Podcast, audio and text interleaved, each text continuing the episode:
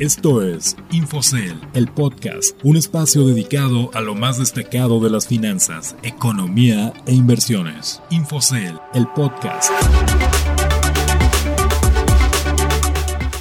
Hola, los saludo con gusto, soy Ricardo Legorreta y les doy la bienvenida a Infocel, el podcast, un espacio dedicado a las noticias de economía y finanzas más destacadas de la semana, así como consejos de inversión. Iniciamos el episodio de este viernes 6 de noviembre con una frase de Drew Houston, CEO de Dropbox. No te preocupes por el fracaso, solo debes acertar una vez. Drew Houston tuvo una visión clara de su negocio desde el principio y en la actualidad el servicio de Dropbox, que sirve para compartir información en la nube, es de los más demandados en el mundo. Ahora vamos con el resumen de las noticias más destacadas en los últimos días. Economía, finanzas y mercados. Entrando a la información más importante de la semana, México registró un incremento de 12% en el Producto Interno Bruto del tercer trimestre del año, una tasa inédita que se explica por el rebrote que tuvo la actividad económica del país con la reapertura gradual de actividades. El avance de la economía aleja la probabilidad de que se confirmen los augurios más pesimistas que temían algunos analistas, quienes esperaban una caída de doble dígito este año. Pese a que el crecimiento del PIB de México rebasó las expectativas, este aún no ha logrado recuperar lo perdido a raíz de la crisis que provocó la pandemia de COVID-19. Por otro lado, los pronósticos de analistas del sector privado sobre algunas de las principales variables macroeconómicas de México en este año y el próximo confirman que lo peor de la crisis económica parece haber quedado atrás. De acuerdo con la más reciente encuesta mensual elaborada por el Banco Central, la mayoría de los economistas cree que la contracción económica de este año será menos pronunciada y la recuperación del año que entra más vigorosa, a pesar de la incertidumbre que hay todavía por la pandemia.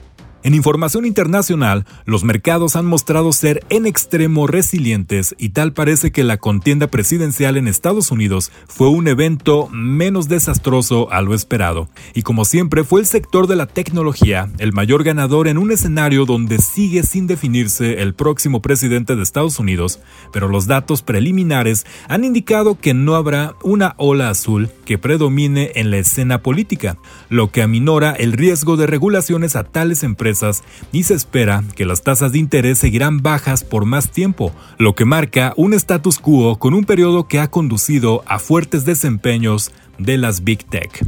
De ahí que las acciones del gigante del comercio electrónico Amazon la empresa más valiosa del mercado, Apple, y el fabricante de software, Microsoft, ganaran 6.3, 4.1 y 4.8% respectivamente, mientras que las acciones de la red social Facebook subieron 8.3% y las de Alphabet, la matriz de Google, treparon 6.1% pues los inversionistas ven poco probable que las acciones gubernamentales iniciadas por los demócratas en contra de dichas empresas por supuestas prácticas monopólicas tarden en materializarse o no procedan.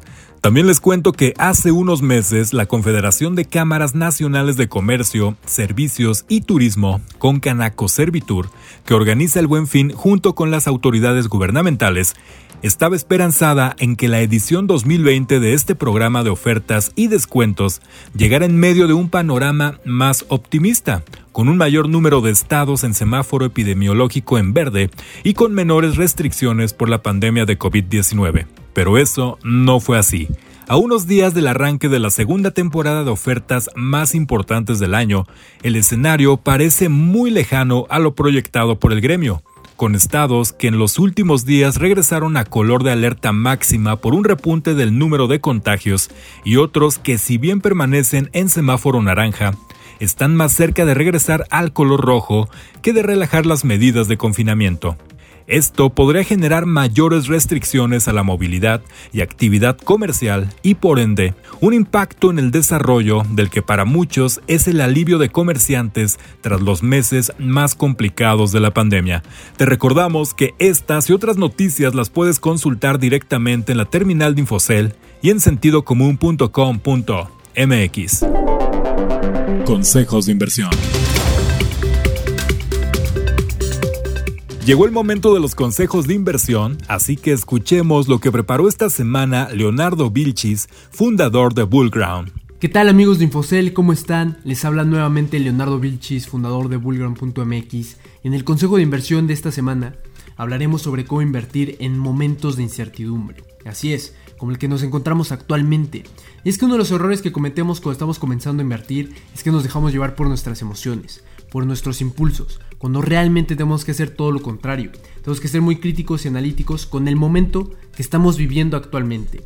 Entonces, ¿qué método debemos de seguir? Pues este método se le conoce como Dollar Cost Averaging, que no es otra cosa que entrar de manera escalonada a la acción o el instrumento de inversión que más nos interese. Te lo pongo en un ejemplo muy sencillo. Supongamos que nosotros tenemos 400 dólares en total para comenzar a invertir. Nosotros iremos invirtiendo cada semana 100 dólares. Entonces, supongamos que nosotros en la primera semana compramos la acción en 50 dólares, pues nos alcanzaría para poder comprar dos acciones. Después comienza a caer el precio de la acción por la crisis y ahora lo compramos en 33 dólares, lo que nos alcanzaría para comprar tres acciones. Sigue cayendo y ahora lo compramos en 25 dólares, por lo que nos alcanzaría ahora para poder comprar cuatro acciones. Llega la última semana y compramos la acción en su punto mínimo, en 20 dólares, por lo que ahora nos alcanza para 5 acciones adicionales con nuestros 100 dólares semanales. Entonces, en total, habremos invertido los 400 dólares, pero habremos comprado 14 acciones, lo que nos da un precio promedio de 28 dólares por acción. Un precio muy atractivo si comparamos que el punto mínimo fue de 20 dólares. En cambio, si nosotros hubiéramos invertido todo de golpe, hubiéramos comprado las acciones en 50 dólares, solamente tendríamos 8 acciones. Y eso es justamente lo que pasa cuando el precio de las acciones comienza a caer de manera brusca.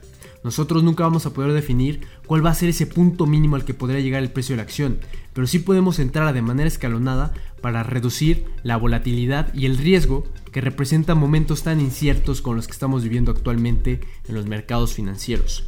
Y un consejo adicional sería en estos momentos de incertidumbre, por lo menos mantener el 25 al 30% de tu portafolio de inversión en efectivo. ¿Por qué en efectivo? Porque va a representar una excelente oportunidad en el momento de que caigan pues acciones muy importantes o de alto valor y que se encuentren en mínimos históricos. Y va a ser ahí en donde nosotros al tener ese 25-30% en efectivo vamos a poder aprovechar esas oportunidades de inversión y hacernos de acciones de alto potencial de crecimiento para el largo plazo. Entonces, mis estimados amigos de Infocel, pues eso sería todo por el día de hoy. Nos vemos la próxima semana para más consejos de inversión. Los saluda Leonardo Vilchis y que tengan excelente inicio de fin de semana. Ya lo escucharon, ahí estuvo la recomendación de Leonardo Vilchis, fundador de Bullground. Les recordamos que estos consejos y más información de Infocel también aparecen en nuestras redes sociales, así que los invitamos a que nos sigan en Facebook e Instagram arroba Infocel oficial y Twitter arroba Infocel. Les agradezco que nos hayan acompañado en un episodio más y los espero el próximo viernes con la información más destacada de economía, finanzas e inversiones. Soy Ricardo Legorreta y a nombre de todos los Infocellers les deseo un excelente fin de semana. Esto fue Infocel, el podcast. Que estén muy bien. el podcast, un espacio dedicado a lo más destacado de las finanzas, economía e inversiones. Infocel, el podcast.